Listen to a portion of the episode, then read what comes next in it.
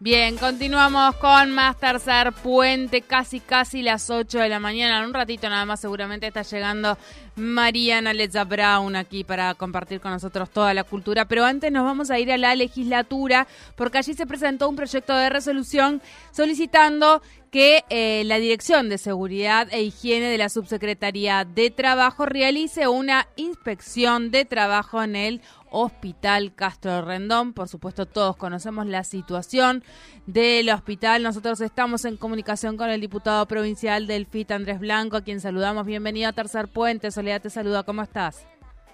Hola Sole, muy buenos días para vos y para toda la audiencia. Bueno, muchísimas gracias por atendernos. Ahí decíamos, eh, presentaron este proyecto de resolución eh, para bueno que se realice una inspección de trabajo. Contanos, eh, porque ayer tuvieron sesión, no sé si esto ha llegado a ingresar en la sesión del día de ayer y obviamente contanos un poquito cuál es la situación que han hablado con los trabajadores y trabajadoras del Hospital Castro Randón.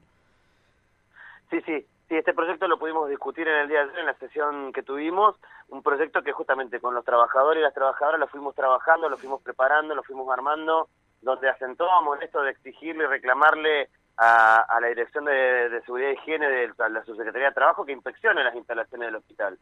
Había cuenta de que la, situación de este video que se viralizó y, y, provocó mucha indignación, pero además tuvo un impacto nacional, donde medios nacionales también eh, estuvieron eh, de alguna manera esta situación, porque lo que nosotros, los compañeros nos plantean que no es algo nuevo, que es una situación que incluso eh, creo que hemos visto otros episodios, como trabajadores y pacientes que han quedado horas encerrados en los ascensores, que son trascendidos también a través de videos, o bueno, situaciones donde las camillas se rompen, una serie de circunstancias estructurales que tiene el hospital que claramente demuestran que lo del video es una expresión eh, de, una situación prácticamente de colapso, ¿no? Podríamos decir. Eh, y verdaderamente preocupante, ¿no? Porque no deberíamos haber presentado este proyecto requiriéndole ese tipo de, de, de, mm, iniciativas a la, Dirección de Seguridad y Higiene de la Secretaría de Trabajo. Debería ser de hecho, o deberían actuar justamente por ser un resorte del Estado, que si tienen preocupación por el sistema público de salud, tendría que haber actuado. Ahora, no es lo que ocurre y es lo que los propios compañeros y compañeras nos planteaban y por otro lado otro proyecto también pidiendo información sobre los montos, digamos, sobre las partidas presupuestarias para mantenimiento, para aparatología, para insumos, porque también, digamos, en este marco la, la situación estructural de conjunto es de vaciamiento, que es lo que han venido denunciando históricamente los trabajadores y trabajadoras de la salud, digamos, ¿no? No es, no es que esto es nuevo, sino que creo que cobró repercusión y es un momento en el cual obviamente no podemos seguir mirando para un costado, pero bueno, ayer el oficialismo hizo de las suyas, como lo hace siempre, eh, eh, en el mismo sentido que el propio director del hospital, diciendo de que fue un hecho fortuito, de que habían cuestiones que eran imposibles de, prever, de la naturaleza, porque en la canaleta, eh, tratando de explicar una canaleta con ramas, que las ramas caen por naturalmente, las hojas se desprenden, ese fue el debate.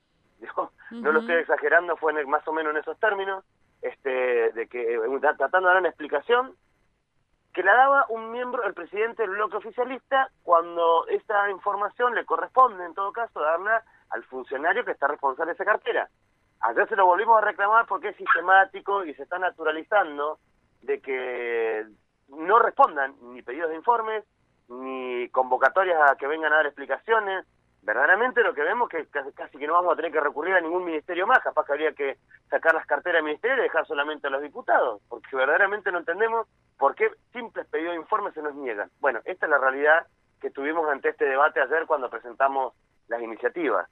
Bien. Bien, eh, ¿cuáles son las instancias? No sé si han podido hablar con, bueno, en relación a cómo sigue esto con las trabajadoras y trabajadores, porque bueno, como vos decías, tal vez esta es la imagen eh, que terminó simbolizando lo que viene siendo varios años de abandono de, las, de la infraestructura del hospital. Entonces, bueno, preguntarte si, si tienen pensado realizar alguna medida de fuerza las trabajadoras y trabajadores del hospital. Eh, lo, seguramente lo van a estar charlando, en, en principio incluso la, la, actitud que tuvieron los trabajadores, porque cualquiera podría haber dicho, bueno, listo, paramos y no trabajamos más y cerramos el, sector. Había una emergencia, una urgencia, hay una actitud permanente de los trabajadores de, de no perjudicar, digamos, a, los pacientes. Eh, ellos estaban discutiendo y charlando qué medidas iban a tomar. Una era, obviamente, también eh, presentar una nota a la legislatura convocando a los diputados y a las diputadas que vayan al hospital. En todo caso, hasta que sesionemos en alguna de las comisiones de, salud que hay en la, legislatura en el hospital. Me parece que son medidas eh, o, interpelaciones que están buenas porque mucho se habla desde ahí adentro con, con desconocimiento, ¿no? De la comodidad de no estar viviendo lo que vive cada trabajador o cada trabajadora, porque además ellos no se atienden en el sistema público de salud, y eso también hay que decirlo. Más allá que algunos de los diputados y diputadas eh, eh, son trabajados o han trabajado en el sistema, han sido parte del sistema de salud.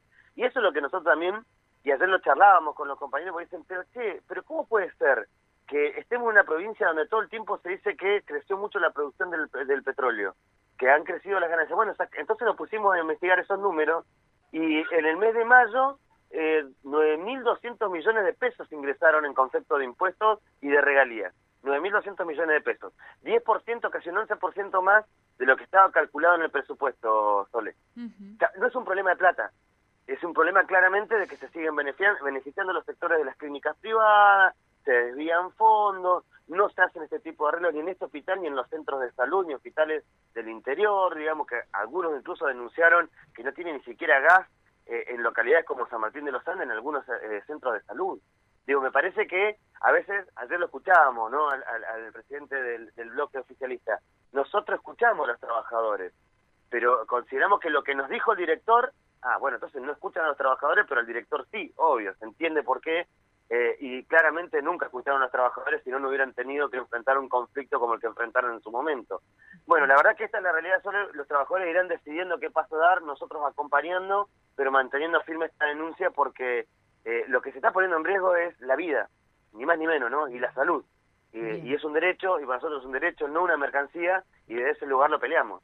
Bien. Bien, bueno, muchísimas gracias Andrés por, por tu tiempo y por supuestamente seguiremos, por supuesto seguiremos consultándote eh, a ver cómo sigue esta situación, porque bueno, como, como bien decías, no, aquí no ha terminado y esto continúa. Muchísimas gracias por tu tiempo. No, por favor, Sole, muchas gracias a ustedes como siempre. ¿eh?